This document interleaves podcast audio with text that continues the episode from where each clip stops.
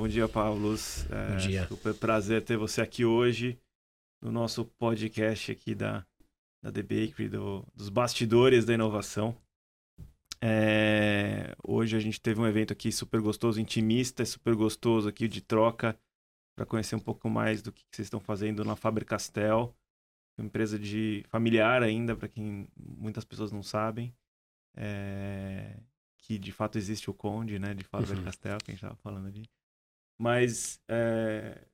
bom, me, me, conta um pouquinho de você, se apresenta rapidinho aqui para o público aqui, e aí depois a gente vai pro pro que, que vocês estão fazendo, como vocês estão fazendo, e, e, eu acho que o mais interessante é, é também ali os, esses rituais e como que vocês estão olhando né, de inovação para dentro, inovação para fora.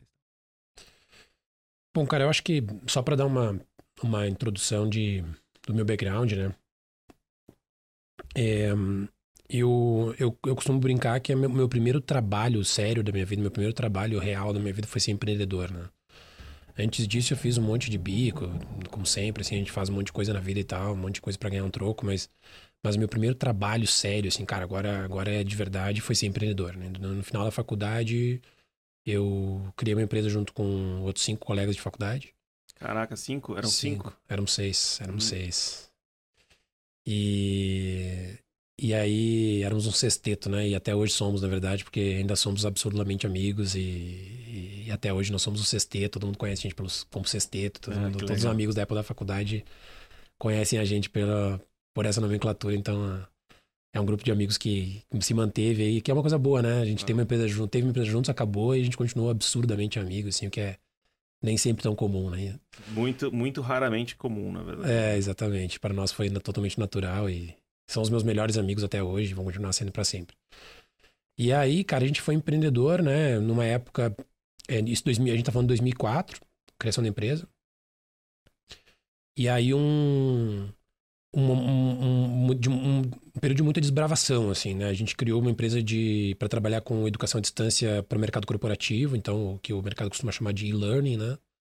É, o e-learning corporativo. Que naquela época nem existia esse, essa nomenclatura. Que na época estava engatinhando, começando a aparecer, realmente era uma coisa muito incipiente, assim, né?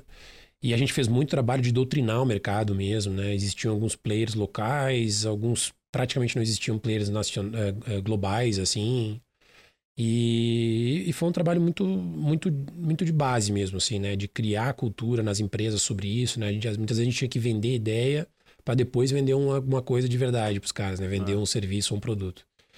A gente começou fazendo consultoria para o software de ambiente virtual de aprendizagem, né? Como gerir, como uma, manutenção para isso, produção de conteúdo digital, é, depois a gente acabou evoluindo para todo tipo de formato possível, games educacionais, é, pílulas de aprendizagem para o celular, cara, passando por todas as tecnologias que, que foram surgindo. É, consultoria também, consultoria de implantação de projetos de educação à distância e tudo mais. Foi um período muito, muito legal da minha vida.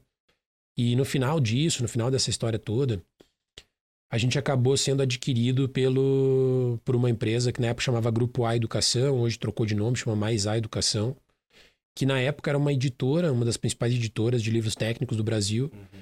e já enxergava que isso era uma coisa que ia acabar mudando no futuro. Eles precisavam diversificar o negócio, precisavam se reinventar, e acabaram começando esse grande movimento de, de reinvenção da companhia a partir da aquisição da nossa empresa. Foi quase o que hoje o mercado chamaria de um acqui-hire, né? A gente foi contratado, comprado muito mais pelo expertise dos sócios e pela, pela qualidade do, das pessoas da equipe uhum. do que pelo business, realmente, que não era um business tão gigante assim, né? Uhum. E, e aí para nós foi muito legal também, que foi meu, um período muito legal da minha vida em que eu, em que eu fui intraempreendedor, né? Me considero até hoje um intraempreendedor, mas, mas nessa época foi super claro, assim, eu era gerente de uma unidade de negócio, eu cuidava da parte de tecnologia educacional, especialmente da parceria que a gente tinha com a Blackboard, que era uma empresa, é uma empresa multinacional gigantesca, e que no Brasil tinha um business ridículo, um business muito pequeno na época, e a gente acabou assumindo a operação deles no Brasil e quando eu saí de lá, era um business já bem grande, assim, super consolidado, líder de mercado absoluto no Brasil. Então foi uma jornada muito legal. E cada um dos outros sócios acabou se espalhando em diferentes áreas da companhia. A gente viu realmente uma grande transformação do Grupo A até a recente aquisição deles pelo, pelo Kinea, né, o banco, o, o, o Private Equity do Itaú e, e todas as recentes mudanças que eles foram sofrendo, agora a mudança de nome e, e terem se tornado e se consolidado como um dos grandes players de, de soluções para o mercado de ensino superior. Então foi uma, uma jornada de empreendedor e uma jornada de intraempreendedor que foi muito legal. Uhum. E aí depois disso veio a minha história na Faber, né? É, eu fiz um curso de Stanford chamado Ignite, que eu fiz aqui no, no, no Cubo, em São Paulo. Uhum. Acabei conhecendo uma pessoa da Faber e ele me indicou para essa vaga e, e, aí em março de 2019 eu entrei na, na Faber. É, aqui na Faber, cara, tô, então, tô desde então com uma missão de é, organizar e, e, e, dar eficiência e resultado na, na, área de inovação. Né? Já existia área de inovação quando eu cheguei, já existia várias coisas muito legais acontecendo, mas a gente fazia muita coisa ainda de um ponto de vista é, meio desordenado, assim. Desordenado não no mau sentido, acho que no bom sentido, no sentido, cara, a galera com muita vontade de fazer, e aí vai surgindo, tu vai fazendo, fazendo exatamente, né? Vai surgindo, tu vai fazendo e tal mas sem uma visão tão clara de onde isso aqui vai chegar lá na frente. Eu acho que o, o que eu tentei fazer quando eu cheguei foi ajudar com isso, né? E, e a gente criou a, a, primeira tese de inovação mesmo da área, então esclarecíamos ali o que, que a gente quer fazer, o que, que é obrigatoriamente a gente quer fazer, o que, que a gente não vai fazer, que às vezes é até mais importante do que você É muito mais importante. Muito mais importante. Porque eu acho que a, a briga é muito mais difícil ali. Uhum. Quando, o que, o que a gente vai fazer? Ah, não vou fazer isso, não vou fazer aquilo. Todo mundo fica feliz com o que, que a gente vai fazer. Daí na hora que tu começa a tentar escrever o que tu não vai fazer, as pessoas ficam tristes. Elas não querem escrever. Porque quanto mais amplo, melhor, né? Mas na hora que tu começa a dizer, cara, a gente não vai fazer nada relacionado ao mercado de papelaria, por exemplo, que é o mercado principal da fábrica. A gente não vai fazer nada de papelaria. Puta, mas e se surgir um negócio incrível de papelaria? Não sei, cara, a gente tem que escolher o que, que a gente quer, o que, que a gente não quer. Tem que ter coisas que a gente não quer fazer. Então é, é mais difícil, sem dúvida nenhuma. E... Porque sempre, um dia uma pessoa me disse assim, sempre surge um iluminado com uma ideia, assim, ah, então, eu tenho uma, uma ideia aqui, ou uma startup que eu conheci, alguma coisa de papelaria, né? Assim, cara, não, né? É. E várias outras coisas também, né, cara, assim, a gente fez umas discussões muito legais sobre elasticidade da marca nesse, nesse, nesse momento.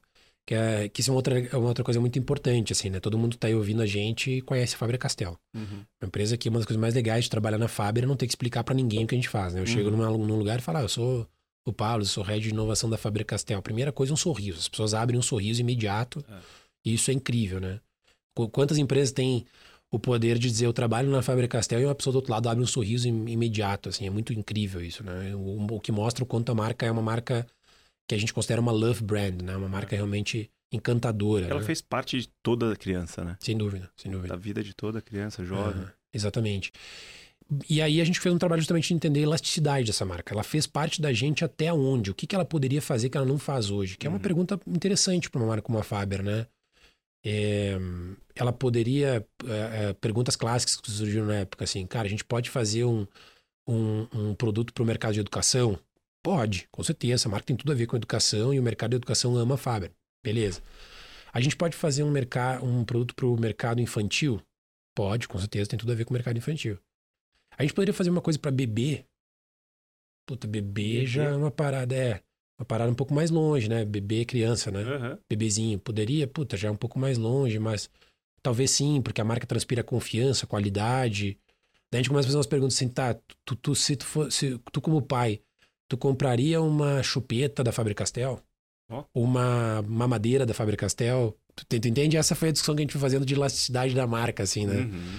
Então a gente acabou discutindo muita coisa e isso foi muito bom nessa hora de decidir o que fazer e o que não fazer na tese, né? E a gente acabou concentrando a nossa tese no que a gente chama de criatividade e educação. Então esse é o nosso começo, a nossa tese. Talvez no futuro ela se expanda, talvez ela vá para outros lugares, mas hoje ela está muito focada nisso em coisas que têm a ver com o mercado educacional, principalmente educação básica, ou seja, da, né, do, da pré-escola até o final do ensino, do ensino médio. É, e, e, e, o mercado de criatividade como um todo, assim, né? Então, economia criativa, é, trabalhar o desenvolvimento criativo de, de, crianças, jovens e adultos. Então, esse tipo de coisa que a gente tem olhado. Uhum. E, e além disso, além dessa parte super importante do que fazer e o que não fazer, a gente também escreveu na tese como fazer, que é um pouco do que falou dos rituais, né? É. Que eu acho que depois a gente pode pincelar um pouco mais, depois que eu terminar de falar um pouco da tese, a gente pode pincelar um pouco mais. Aqui está talvez a nossa grande fortaleza, que é o, o, o processo, ele é rei. A gente cria um processo onde todo mundo palpita, todo mundo decide como ele vai ser e depois a gente segue ele. E isso despersonifica muita coisa, isso torna, diminui a ansiedade, né? Porque o processo de, de fazer inovação é muito ele gera muita ansiedade, né? Ele é. gera muita incerteza. Então, quanto mais a gente pode eliminar essas, essas ansiedades, essas incertezas, melhor para quem trabalha no, nesse, nesse, nesse, nesse, nesse projeto, nesse projeto de inovação. Então, o InnoFlow, que é o nosso, é o nosso, é o nosso modelo de trabalho, ele tem muito essa intenção de diminuir a ansiedade, a tensão do processo de inovação através de estabelecimentos claros de o que fazer e como fazer. Uhum. Além disso, também, para finalizar aqui essa parte da tese, a gente também estabeleceu com que dinheiros a gente faz isso. Uma coisa muito louca que eu vi muito lá em 2019, quando eu estava ainda fazendo muito pesquisa de benchmark, eu conversava com pessoas assim da área de áreas de inovação e, e o cara me falava, eu perguntava como era o teu orçamento, como é a definição de orçamento de inovação. Daí o cara falava assim: ah, não tem orçamento. A gente busca um projeto e aí a gente leva pra diretoria e a diretoria aprova. É, tem que fazer o VPL. Porra, meu. Que isso, moleque? que isso? Não tem nenhuma verba. Não, não tem nenhuma verba. Ah, eu não, eu tenho uma verba para MVP. Puta, já é melhor já. Mas muitos caras não tinham verba nenhuma, cara. O cara tinha que procurar dinheiros, passar o Tem chapéu. passar o chapéu e implorar, né? Cara, como que faz inovação desse jeito, né, meu? Olha o nível de tensão que a gente gera aqui. Antes de qualquer coisa começar, já tem um nível de tensão enorme. É. Então a gente estabeleceu também como aconteceria esse funding. Com que equipes a gente faria isso? Então, cara, é, é em conjunto com uhum. outras áreas, não é? Com equipe própria, que tipo de perfil? O que, que a gente tem que mudar da equipe que a gente tem hoje? Ou incrementar, né? É, e então acho que e, e, esses são os principais pontos: governança, é, também toda essa parte de, de reporte, de como que a gente reporta o andamento disso. Então, tudo uhum. isso está escrito na tese, estava lá naquela, naquela tese inicial. E tá lá na tese também que tipo de ferramenta, veículo vocês vão usar? Tipo, que nem falou, CVB, CVC ou Open Innovation, e como que isso vai se dar? No começo, mais como. Eu, eu, até brinco. Hoje eu posso, hoje eu posso brincar mais com isso. Eu digo que, que aquela tese lá era uma prototese, né? Ela era muito mais simples do que ela é hoje, do uhum. que a gente uhum. foi melhorando ela ao longo do tempo. Mas eu acho que ela estabeleceu fundamentos importantes e, e, e pontos de discussão importantes. E alguns desses pontos foram justamente assim: o, o como, com que equipe, com que dinheiro acabava chegando nesse nível, sim, do, do que veículos usar. Uhum. E aí lá a gente decidiu, nesse momento a gente acabou decidindo usar CVB e CVC, né? Então, para quem está ouvindo e não sabe o que significa isso, é, o CVB é a nossa área de criação de novos negócios, ou New Ventures, né, como muitos chamam. Uhum. A gente então cria novas unidades de negócio a partir de um processo de que sai de uma ideia que é gerada num backlog de ideias, a gente puxa ideias desse backlog, a gente faz validação inicial em cima disso, do mercado, do tamanho de mercado, do, da dor. A gente evolui para um processo de investigação mais profundo e, consequentemente, um MVP. E depois a gente vai e, e, e dando certo o MVP, a gente vai para uma fase que a gente chama de piloto, que é quando a gente começa a tocar esse negócio como um negócio real, mas ainda numa fase em que a gente entende que ainda vai ter muita pivô, muito pivô e experimentação. Uhum. E aí, depois de um primeiro. Normalmente, depois de um primeiro ano de piloto, a gente vai e muda a chavinha para um, o que a gente chama de fase de escala. Tá. Que é, cara, já aprendemos que temos que aprender Agora é business plan, três anos, equipe, full time, é, meta e vão para cima, entendeu? Ah. Então essa é mais ou menos aqui a, a maneira como a gente trata o CVB de maneira muito... E, e hoje o CVB, ele tá... É, quando você cria uma nova, um novo negócio, uma nova venture, ele na verdade ele não é uma spin-off, né? Ou ele. Não, não, é... hoje não. A gente até tem um ente separado que, dependendo da, do, do, tipo de negócio que a gente cria, ele fica nesse ente separado. Mas não é necessariamente um spin-off, não necessariamente. Tá. Não é necessariamente. E também nessa época a gente decidiu, em 2019, é o que a gente tem feito até hoje, trabalhar também com o braço CVC, né? O Corporate Venture Capital, né? Que é o processo de escrutinar o mercado e encontrar startups que tenham aderência com a nossa tese e investir nessas startups. Já em 2019, final de 2019, início de 2020, a gente fez o primeiro investimento, que foi na Layers Education, uma startup que está indo super bem, desde que a gente investiu, os meninos cresceram muito, estão indo super bem, uhum. que é uma startup que tem uma... Ele é um super app de educação, né? A ideia é que eles integrem toda o ecossistema tecnológico da escola em uma única, uma única saída para o pai, para o aluno, para o professor e para o diretor da escola, para todos Legal. os funcionários da escola. É, a segunda startup que a gente investiu foi a Jovem Gênios, que é uma startup que trabalha com gamificação no processo de, de educação, principalmente resolução de exercício e tudo mais, está indo super bem também. Bacana. Tem uma característica bem singular aqui na Jovem Gênios, que eles estão crescendo muito no B2Gov. Eles oh. encontraram uma, uma vertical de crescimento muito importante em, em governo, então estão indo super bem aqui. E a terceira startup, mais, a mais recente, é a Essia, que trabalha com conteúdo digital para o mercado educacional, principalmente educação básica. Tá. Então, também está indo, tá indo bem. A mais recente, que a gente ainda está mais ajudando eles agora, né? Está tentando é, alavancar eles junto para chegar no mesmo patamar que as outras já estão, mas, mas, mas o, todos os meninos, todos os três aí que a gente investiu, a gente acredita muito, são empreendedores muito, muito bons. E o mercado de educação é um mercado diferente, né, cara? É um mercado que ele é muito mais lento, ele é muito. A gente não dificilmente tu olha para o investimento numa startup com a visão de que esse negócio vai, vai se valorizar 100 vezes. Não existe essa visão, isso é muito, muito difícil. O mercado de educação, a não ser que seja um, pouquíssimos casos, ah, o cara que fez um, um negócio B2C que explodiu e que virou um negócio tal, global, mas são realmente exceções, assim. Uhum. Mas você diz o mercado de startup em educação é um negócio mais lento ou a indústria de educação ela é lenta? Como... A indústria de educação é lenta. Ah e que, consequentemente, acaba impactando também no mercado das startups, né? Ah. Então, é difícil tu, tu, acelerar, né, cara? É muito difícil. Ah, eu quero ser uma startup, mentalidade de startup, vamos acelerar. Tudo bem, tu vai acelerar. Mas aí tu bota o produto no mercado. E aí é o seguinte, principalmente a educação básica, a janela de venda da educação básica é quando a diretoria da escola, os coordenadores pedagógicos, o diretor financeiro, quando esses caras olham para isso. Quando uhum. que eles uhum. olham para isso? No segundo semestre. Primeiro semestre vai, bate na porta, os caras, ah, tudo bem, mas eu só olho para isso no segundo semestre, porque é quando a gente começa a planejar o próximo ano, beleza. Aí o que é segundo semestre? Depois da volta da, das férias, né? Então, uhum, então ali por, uhum. sei lá, julho, agosto, começa essa brincadeira. E a janela, cara, ela vai até outubro, novembro. Porque depois disso, esse cara já fechou a proposta de valor dele para o ano seguinte, já distribuiu para os pais a mensalidade do colégio no ano que vem, já distribuiu para os pais a grade do que vai acontecer no colégio no ano que vem. Então, a partir de novembro já é muito difícil tu inserir alguma coisa nova no, no ambiente escolar. Então, cara, a janela é super apertada. Tu tem que te preparar o ano inteiro para essa monstruosa, meses, é, para essa monstruosa é, empreitada de vender o máximo que tu puder nesses três meses. Então é complexo. E, e, então tem essa, essa, essa, essa maturação, esse processo de venda, tudo acontece nessa velocidade do, da sazonalidade escolar. Algumas uhum. poucas coisas conseguem fugir disso.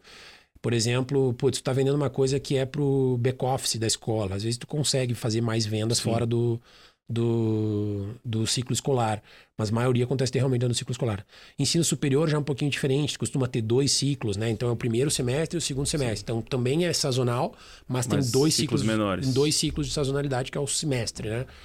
E, e aí, beleza, educação corporativa e outros mercados costumam daí ser menos sazonais. Mas a educação básica, que é o nosso foco, acaba sendo super sazonal. Então tem essas limitações, né? Uhum. E você falou do CVB e você falou um pouco do CVC. E como é que. Para onde vocês estão olhando dentro dessa, dessas duas vertentes? Né? E quais são as métricas de sucesso ali, né? Que, qual que é a tese de investimento ali que você, que você comentou agora há pouco? Você falado de quatro vertentes, né? É, no, no CVC, né? No, no CVC, CVC, a gente tem quatro objetivos, tá? Que, que são os objetivos da, da criação e de tudo que a gente tem feito com o CVC. É, todo mundo que conhece VC deve estar pensando óbvio aqui, né? Que é a primeira coisa que todo mundo tem que ter, que é o ganho estratégico, o ganho financeiro e o ganho estratégico. Né? Sempre se fala nessas duas coisas. Uhum. Como é que a gente traduz isso? Um dos nossos quatro pilares, que é o quarto pilar, é o de ganho financeiro, certo? Então ele está lá, é uma premissa que a gente não quer perder dinheiro com o CVC, obviamente, mas essa é o último pilar, é a coisa uhum. menos importante das quatro coisas, tá? A primeira coisa, e a mais importante de todas, é criar negócios a gente entende que o aproximar do, do, das startups e ajudar esses caras a alavancar negócios é a coisa mais legal que a gente pode fazer com eles. Uhum. Então, ou esse cara tem alguma coisa é, que a gente pode ajudar ele a alavancar mais rápido, ou esse cara não está no mercado de educação básica, mas ele tem fit para estar tá dentro do mercado de educação básica e a gente cria junto com eles uma oferta de educação básica e vai junto ao mercado. É, ou esse cara é, tem algum enabler que a gente entende que pode ser útil num projeto de um novo negócio para educação básica. Então, isso tudo estaria dentro desse primeiro pilar. Tá?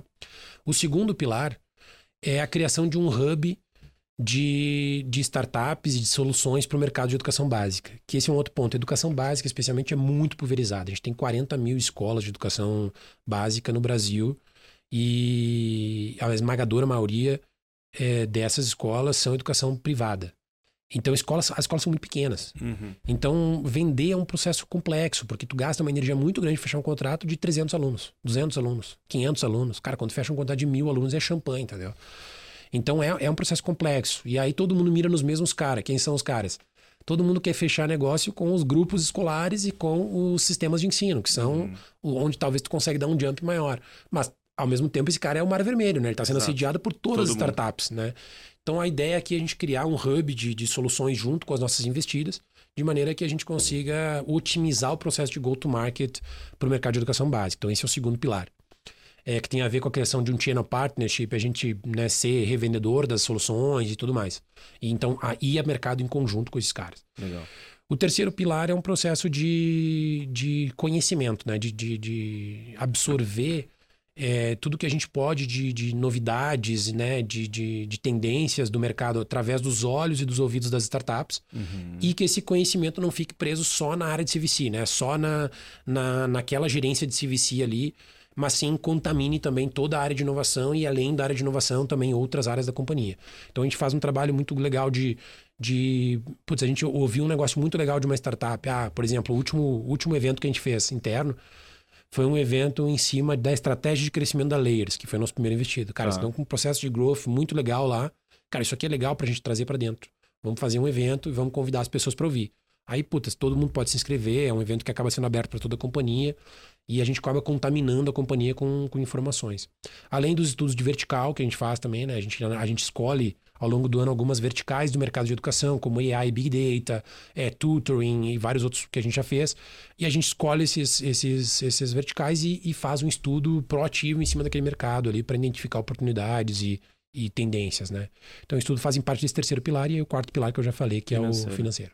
E, cara, é legal que tudo isso a gente está olhando para fora da Faber, né? Porque, assim, quando a gente pensa na Faber, é que negócio, a gente pensa em lápis. Uhum, sem dúvida. Né? E aí, é muito pouca gente sabe que você tem a área de cosméticos. Então, primeiro é, é, papelaria, né? Primeiro é, é, porque em português a gente chama de papelaria, né? Que em inglês eles chamam de stationery, é. que é toda essa essa gama de materiais de, de papelaria, volta às aulas, tudo isso. Né? E aí depois tem uma grande área aqui de cosméticos, né? Que você comentou que começa com lápis de olho e depois vai se estendendo para outras coisas de cosmético.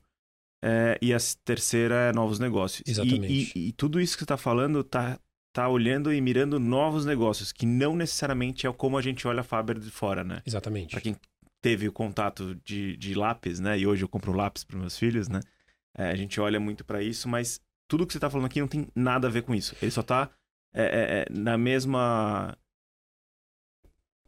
relacionado aos mesmos stakeholders aqui, que são as escolas, né? E assim por diante, aí você está olhando muito mais para o mercado de educação do que o mercado da indústria. Né? Exatamente. Né? E isso, e isso é muito legal porque te dá a possibilidade de pensar em coisas, como você falou que AI e tal. Cara, é, é, a gente, de novo, né, de fora, quando não conhece a Fábrica, fala, cara, por que, que a Fábrica vai olhar para AI para educação? Sim. AI para aprendizagem? Sim.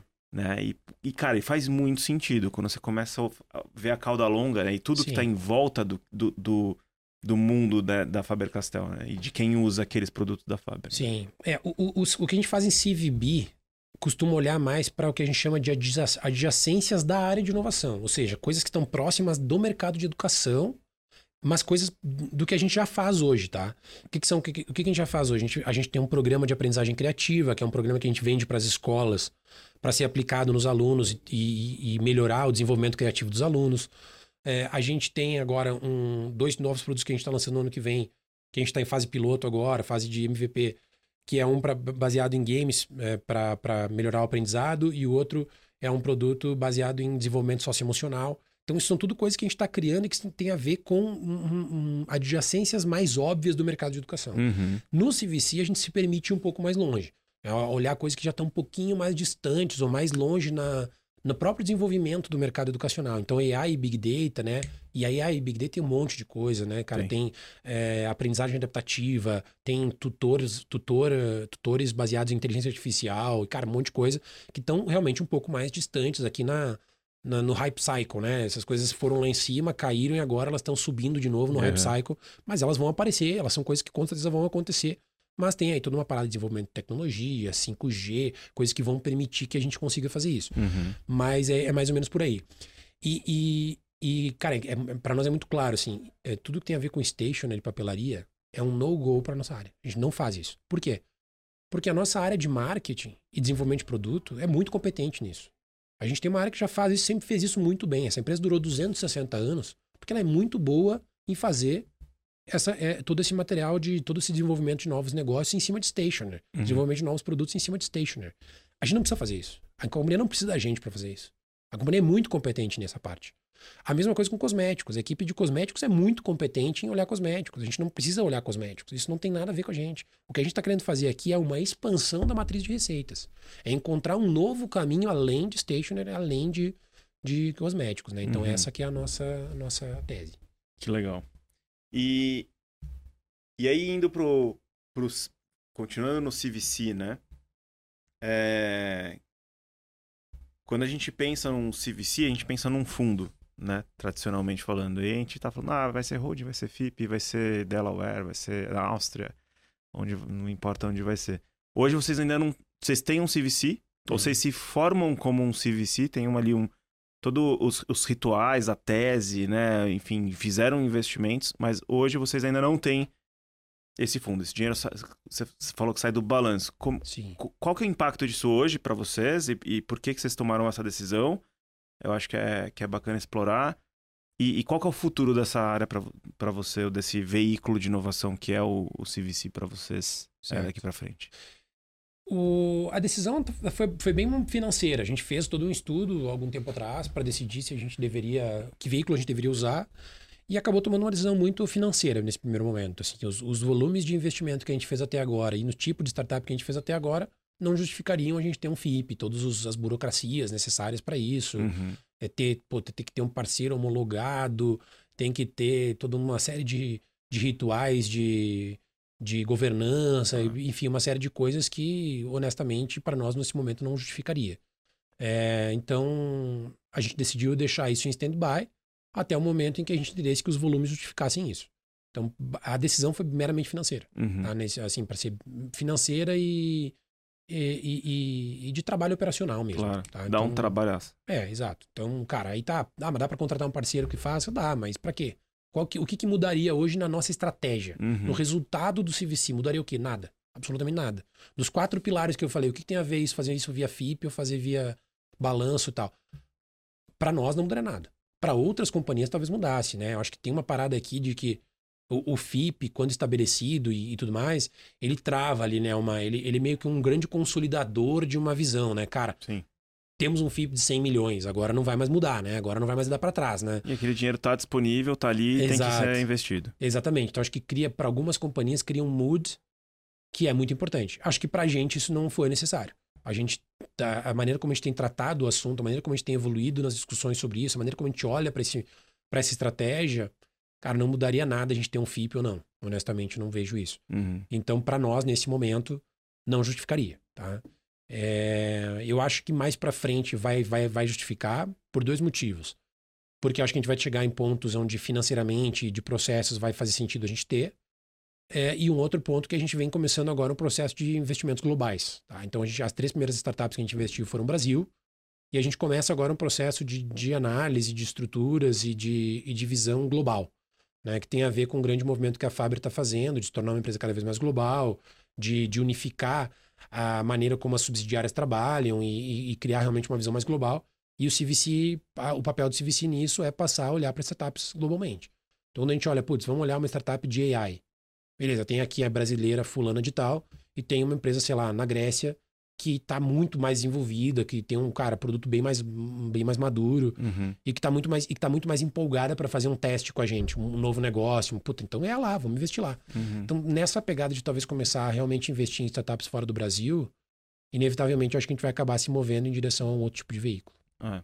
E, e, quando você fala em caminhar para uma empresa mais global, é, é, é, é, acho que é importante ressaltar, né? Porque a Faber é uma empresa global, mas as subsidiárias elas atuam de maneira muito independente, Sim. né? Então está sendo revisto isso e para ter de fato uma sinergia mais global entre, entre as empresas, né? E aí nesse, e aí nesse aspecto, quando você começa e, e, e, e aí eu tô comendo a tua fala aqui do, de mais cedo, aqui do, do evento mais cedo que a gente aprendeu pra caramba com você, que vocês estão a área de inovação está se tornando um centro de excelência global de inovação. Exatamente. A, a, partir do Brasil.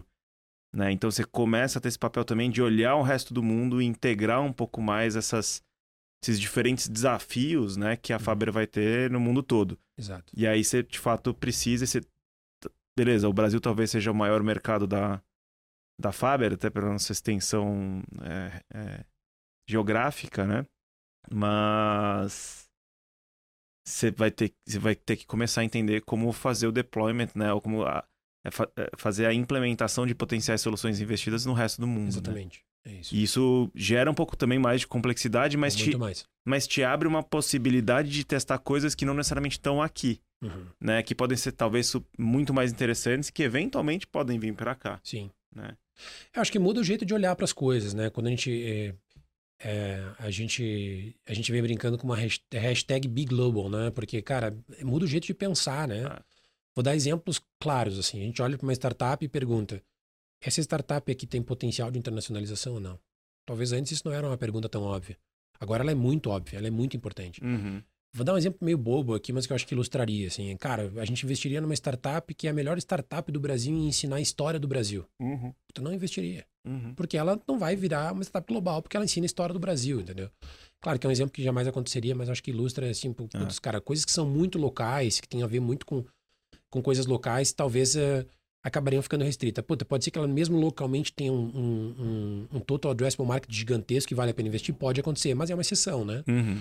Então a gente está olhando realmente para dores que são mais globais. Isso é fato, de, de fato é isso, tá? Então isso é uma- um exemplo. Outro exemplo, vamos criar uma iniciativa de novo negócio, New Venture. Esse, essa New Venture pode se tornar global? Ela, ela, ela, ela seria facilmente internacionalizável ou é uma coisa que está muito ligada A, à a, BNCC, por exemplo? a situação do mercado, regulação, seja lá do que for local. Exatamente. Ou a BNCC, que é o, a Base Nacional Comum Curricular, né? Que, que rege a maneira como a educação básica no Brasil Tá. é, é, é feita.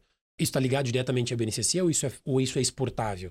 Então, essa é uma pergunta que a gente não fazia um tempo atrás e agora a gente Uhum. faz. Uhum. É, outro exemplo, ah, vamos contratar uma pesquisa sobre trends de educação. Cara, vou contratar um cara que, que tem um, que é o melhor cara do Brasil, mas que não conhece nada de Ásia, não dá mais. Eu tenho que ter, ou eu vou ter que contratar um cara aqui, um cara na Ásia, um cara nos Estados Unidos e um cara na Europa, Que vai ser muito mais ineficiente. ou eu vou ter que contratar um cara que consegue me dar uma visão sobre o mercado de educação global e, e separar, claro, porque tem coisas que são trends na. Pode ter um trend que é um trend lá na Europa, um trend que é asiático. Principalmente na Ásia tem muita coisa que é só acontece lá. É. Mas, de fato, a gente precisa ter uma coisa que é mais global, assim, a gente consiga ver de maneira mais global. A gente precisa ter uma mentalidade mais global, né? Ou pelo menos saber o que está acontecendo lá e tentar transportar para as realidades diferentes, né? É mais do que isso, é mais do que isso. Eu acho que é ser mais agressivo do que isso. É, não é só saber o que está acontecendo lá. Isso a gente já sabia. Eu tava Uhum. sempre de olho no que estava acontecendo em outros lugares, porque eram inspirações, eram. Cara, aquela coisa assim, às vezes uma coisa que está acontecendo nos Estados Unidos, cinco anos depois vem acontecer aqui, entendeu? Ou uma coisa que está acontecendo na. Antigamente tinha muito isso, era muito, era muito cadenciado, né? Puta, aconteceu alguma coisa nos Estados Unidos, dois, três, cinco anos, chega aqui invariavelmente, né? Exatamente. Então, e- então a gente sempre olhou muito para fora com essa visão de, ah, tá acontecendo lá, talvez um dia chegue aqui. Agora não, cara. Agora é, tá acontecendo lá, como que a gente aproveita essa onda agora? Uhum. né? Como que isso, isso é, existe um negócio que a gente deveria estar fazendo aqui, existe uma exploração que a gente deveria estar fazendo aqui, existe uma startup que a gente deveria estar investindo. Então é, é mais do que simplesmente estar antenado, é, Uhum. é um é um, é um passo a mais. Legal. E, e, e, e para quem não sabe, o Pavlos é um dos caras mais de inovação, mais pragmáticos que eu conheço. E aí é legal porque trazer esse pragmatismo para para a área de inovação, porque inovação já é muito fluffy, né, por si só, assim, é, é muito é, intangível muitas vezes. E o, e, e o bacana do que você está fazendo na Fábio, eu acho que isso é uma característica muito sua, é, e que é muito importante, e isso traz um resultado, ou pelo menos uma cadência de resultado muito interessante do que normalmente a gente vê em outras empresas, é justamente essa disciplina. Né? Você falou do teu processo, que Uhum. o processo é rei, né? E que, e que as pessoas seguem é, esse processo e tal. Mas mais do que só o processo, né? É, é, um, é um pouco dos rituais do que você tá. E a cadência, né? E a, e a relevância daquele, dos rituais que você está implementando lá. Então seria legal se se pudesse contar um pouquinho mais. Eu acho que e aí eu queria dar uma. Talvez um enfoque maior porque você contou mais cedo pra gente. É, na questão, quando você está fazendo os investimentos, né? Do, do memo. Né? Uhum. É, da documentação desse conhecimento e de, de como que você está ensinando o resto da Faber em tudo que vocês estão vendo em, em CVC e até mesmo em outras decisões de CVB, mas, Sim. é, mas o que, que vocês estão aprendendo também do que vocês não estão investindo. Que isso é um negócio genial, Certo. porque a gente aprende mais aonde a gente não investiu muitas Sem vezes dúvida. né? Eu tava falando com, com uma pessoa de um fundo, de um VC, ele tava falando assim, cara, os meus maiores arrependimentos não foi onde eu investi, foi onde eu não investi. Sim. Né? E, pô, tem um baita de um aprendizado para trás. Você, você diz não, né? Cada, cada decisão é uma renúncia, né?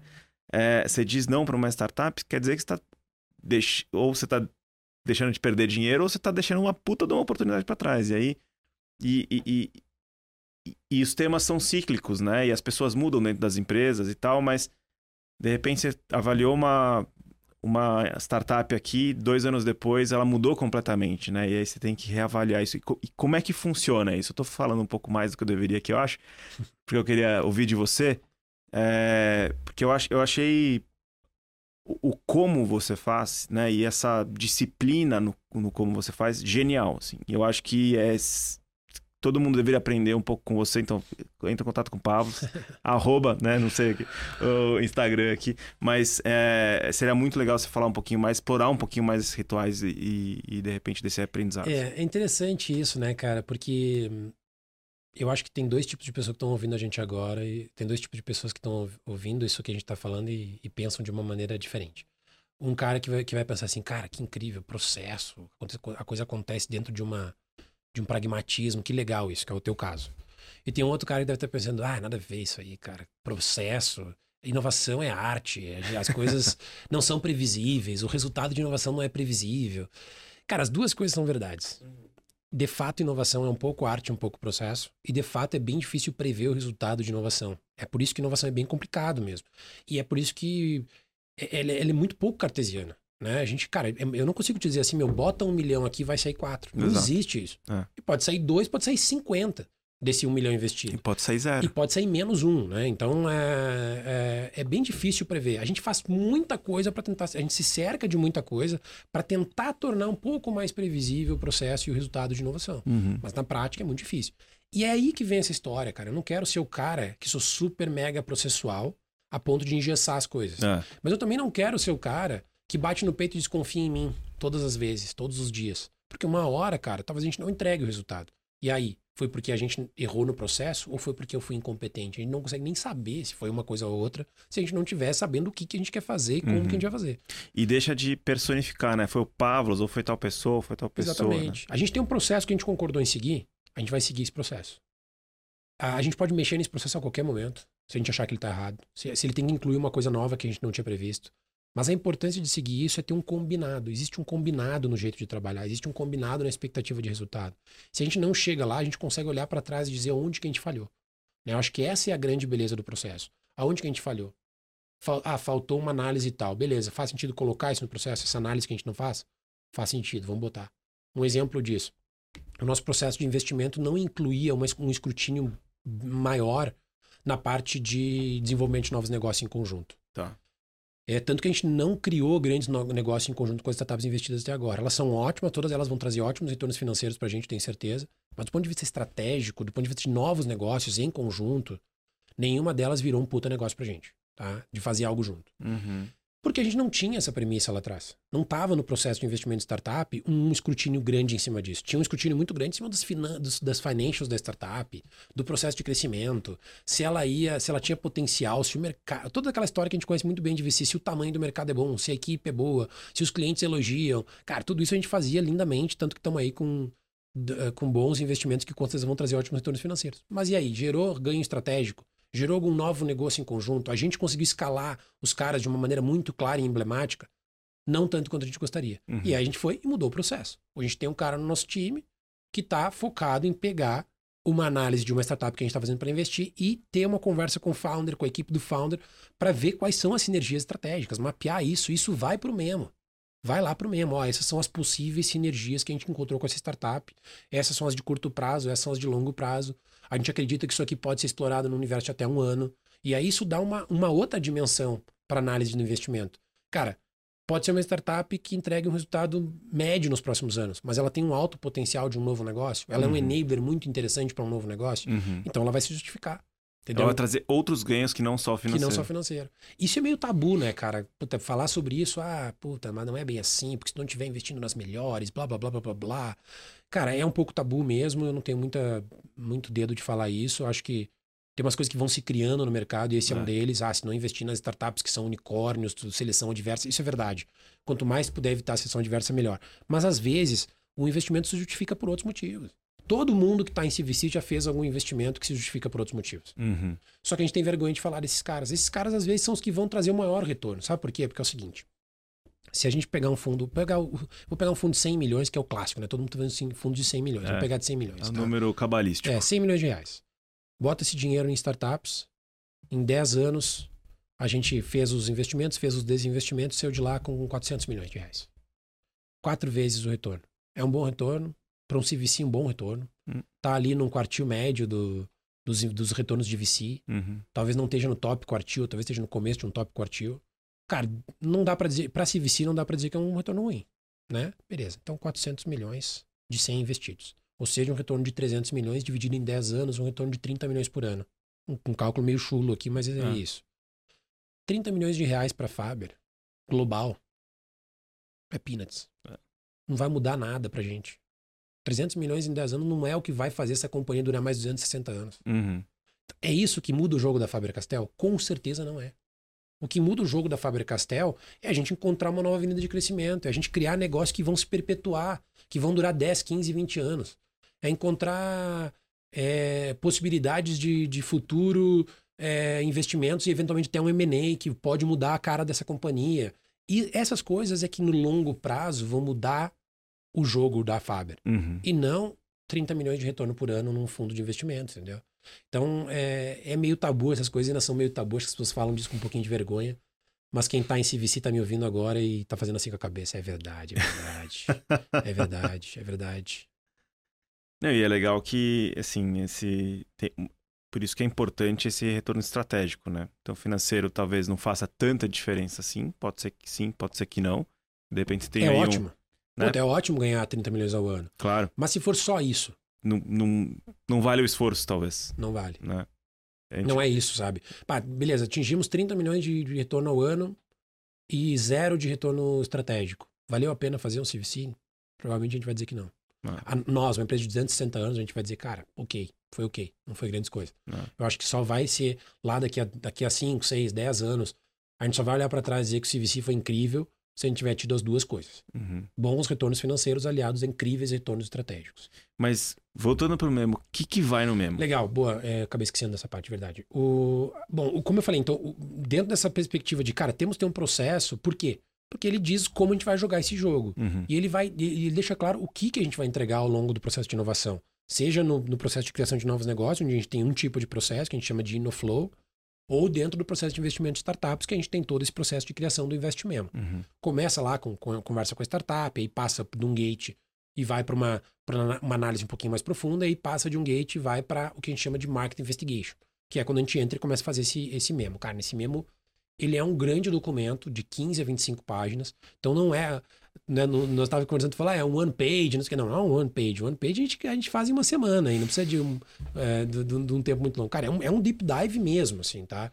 É entender o mercado dessa startup, é entender as os gatilhos de crescimento, é entender profundamente a capacidade de cada um dos founders, é entender a, como estão hoje os atuais clientes, se esses caras estão contentes ou não estão, o que, que eles esperam dessa startup para o futuro, é entender quem são a equipe de diretos dos founders, de verdade. É, O que, que você diz de verdade? O que, que você quer dizer com de verdade? Cara, puta, conversei com dois caras aí, puta, a equipe do cara é incrível, eu vi o currículo, esse cara estudou em Harvard, esse cara estudou em Stanford, a equipe do cara é incrível. Não, eu quero conversar com esses caras mesmo. Uhum. Eu quero saber se esses caras estão full committed. Eu quero conversar com eles sobre educação e saber que esses caras sabem do que estão falando. Porque o mercado de educação é isso, entendeu?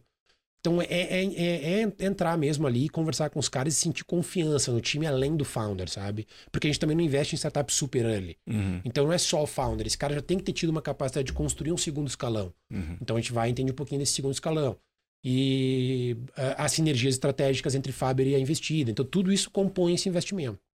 Então ele é um documento que chega na mão da nossa diretoria, do, do nosso comitê de investimento.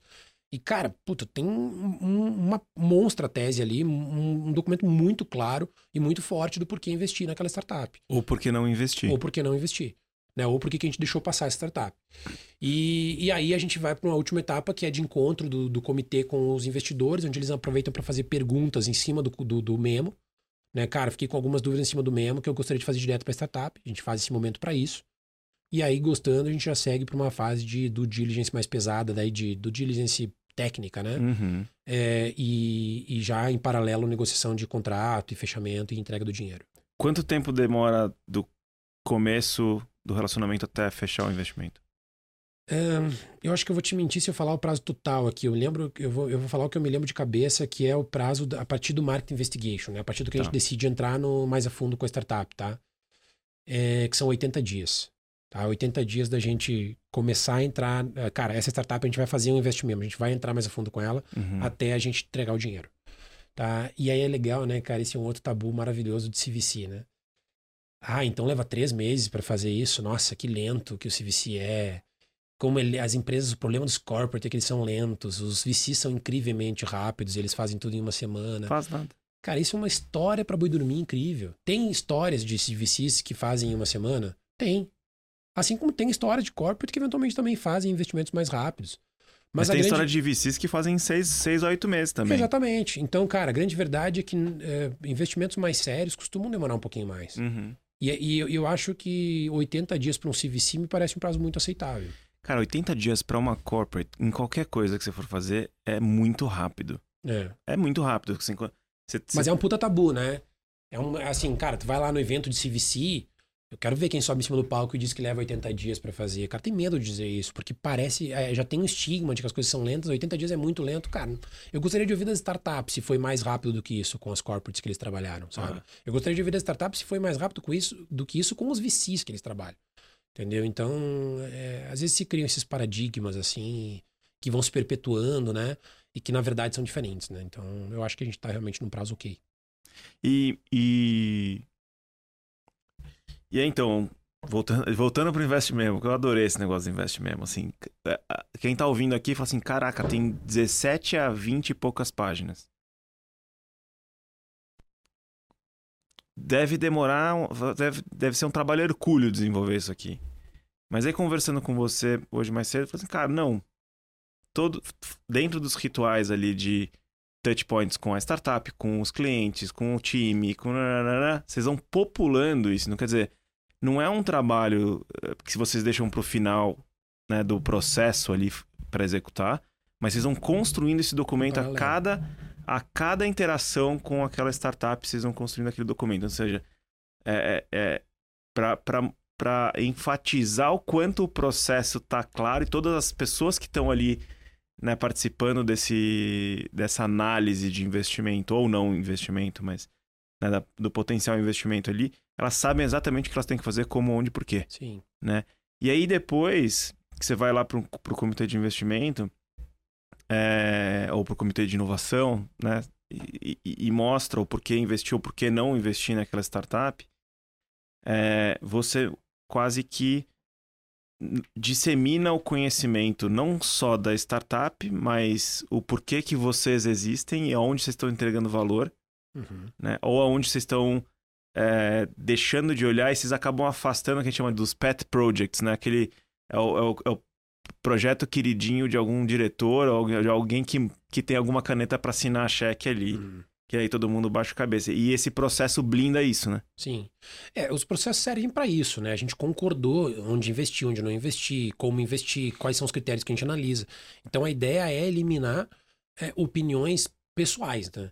Ah, mas eu amo esse projeto. Tudo bem, mas ele tem um total addressable market relevante, ele resolve uma dor real do mercado, ele tem essa startup está mostrando o crescimento que a gente espera, ela tem o mínimo de critérios que a gente estabeleceu. Cara, se não, não. Ah, mas eu adoro esses caras. Ok, continua acompanhando eles, diz por que, que a gente não tá investindo neles. Ó, meu, a gente não tá investindo em vocês porque esses problemas apareceram. Uhum. Se tu resolver esses problemas, a gente vai investir. Tudo bem. A gente a- a- adora os caras, vai lá, ajuda eles a resolver os problemas que eles têm pra gente conseguir investir. Mas se não tem, não tem, cara. É. Claro, existem alguns red flags, a gente chama de red flags e yellow flags, né?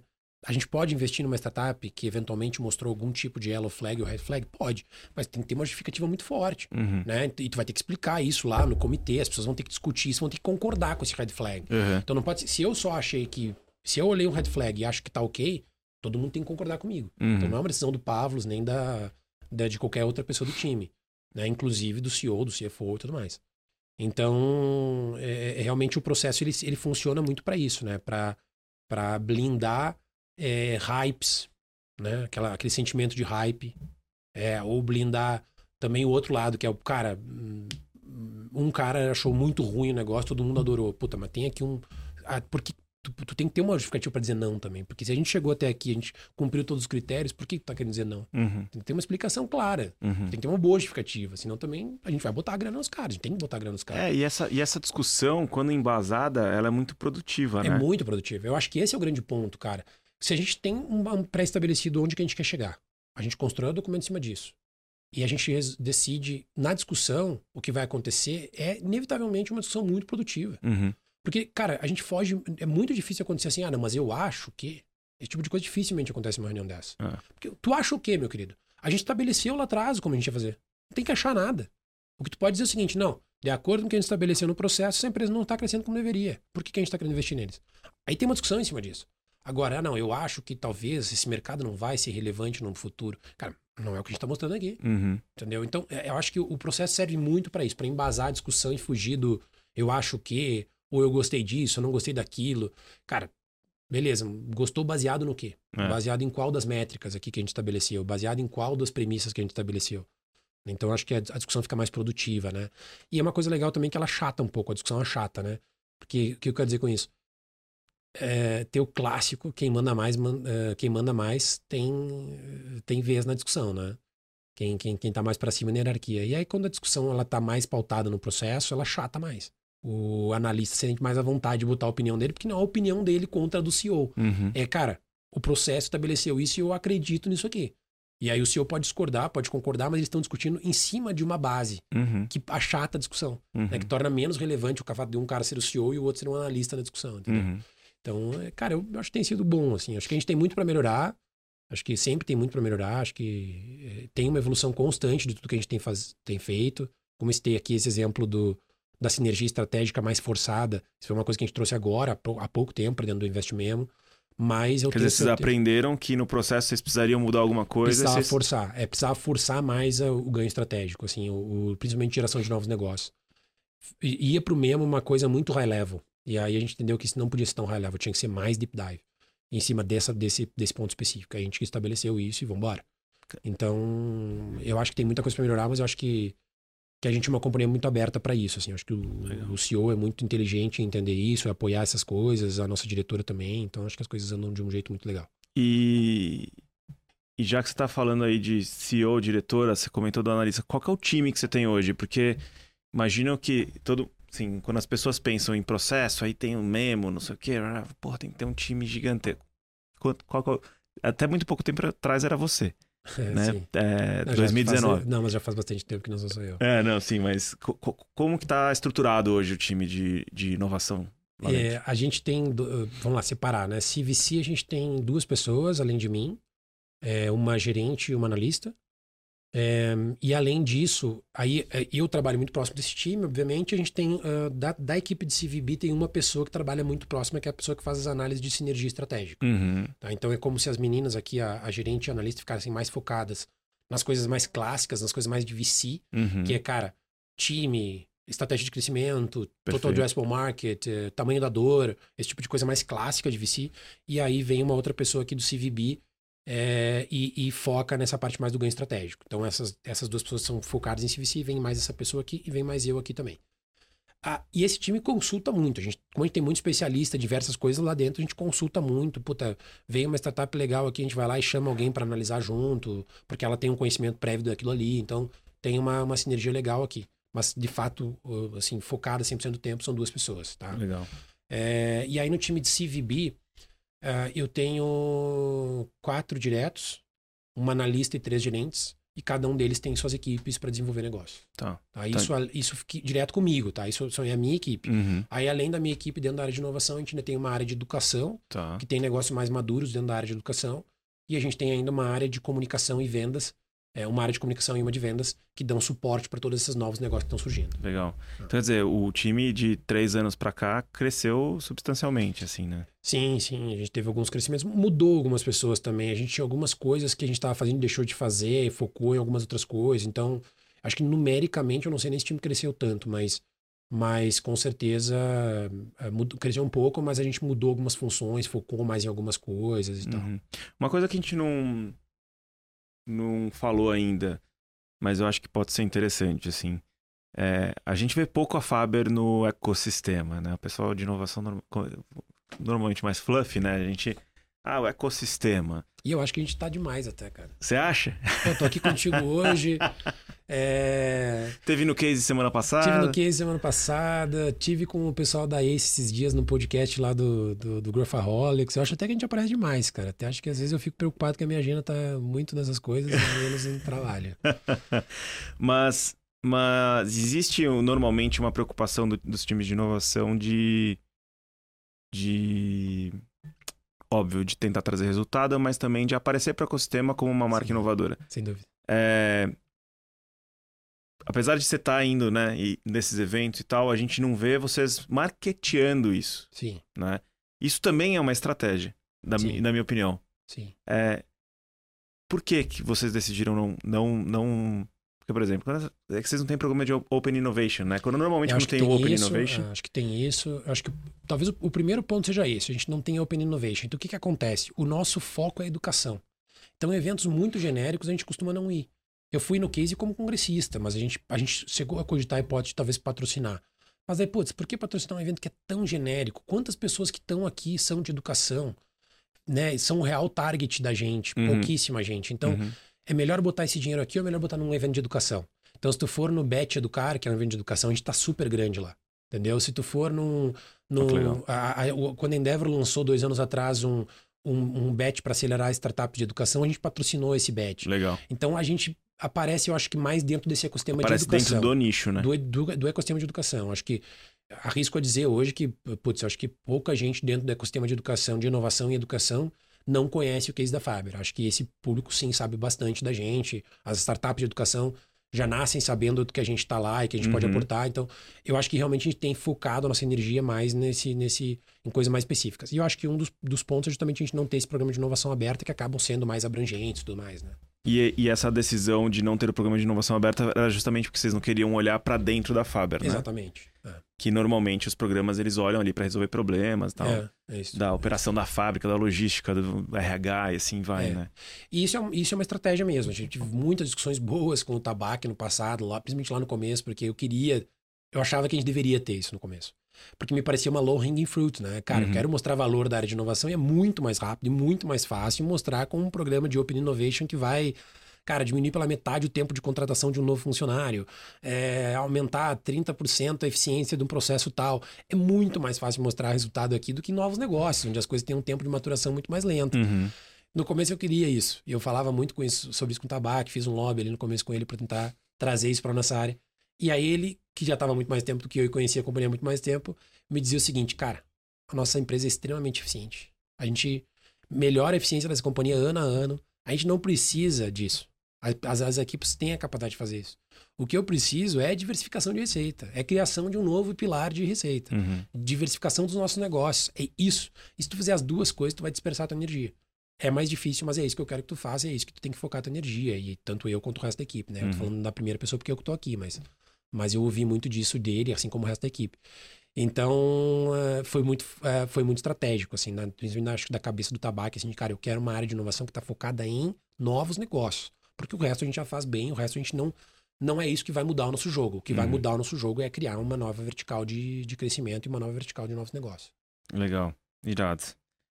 Cara, super obrigado por por estar aqui. A gente bateu nossa uma hora aqui. É, muito obrigado de novo pelo, por aceitar o convite. Sempre uma aula aqui conversar com você. Hoje de manhã no nosso evento aqui na The Bakery foi super gostoso, intimista. A galera perguntou um monte, saiu trocando ideia, foi super bacana. É, aqui também, é, casa é tua. É, de novo, obrigado por, por, por ter vindo e, e é uma honra, cara. Uma honra. Depois passa pra gente o, o link, da, o site das startups que você investiu pra gente colocar na descrição aqui Ah, do legal, podcast e tal, pra galera que tá assistindo aqui ir lá e clicar, entender o que, que eles fazem. Eu acho que vai ser super legal Legal. poder amplificar é, e tentar ajudar elas de alguma maneira também a crescerem mais. Legal, boa. Cara, eu que agradeço. Como eu falei hoje de manhã ali também no evento, eu repito aqui, né?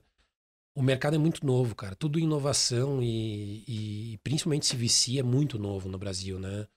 É, a gente ainda está aprendendo muito como medir, como, como enxergar o resultado disso, como entregar resultado, inclusive, né? Que é tão difícil é. às vezes. E eu acho que esse tipo de discussão é fundamental, assim. É, né? Eu aprendi muito me apoiando sobre o conhecimento de gente que chegou antes de mim. Eu fiz uhum. um, muito isso no começo, quando entrei na área de inovação em CVC. Então, nada mais do que minha obrigação compartilhar um pouco do que eu aprendi para que outros caras que estão começando agora ou que já estão há muito tempo, mas têm alguma coisa nova para aprender, possam ouvir essas histórias e tirar algum insight. Então, cara, prazer enorme. E quem tá ouvindo aí quiser me chamar no LinkedIn, é bem fácil de me achar no LinkedIn. É só escrever Pavlos Dias. Não, não é Pavlos, dois. né? Pavlos. É, com V e com S no final. É bem fácil de me achar no LinkedIn, é só me adicionar lá que eu vou estar à disposição. Não, legal. Isso aí. Obrigadão. Valeu, Valeu. obrigado.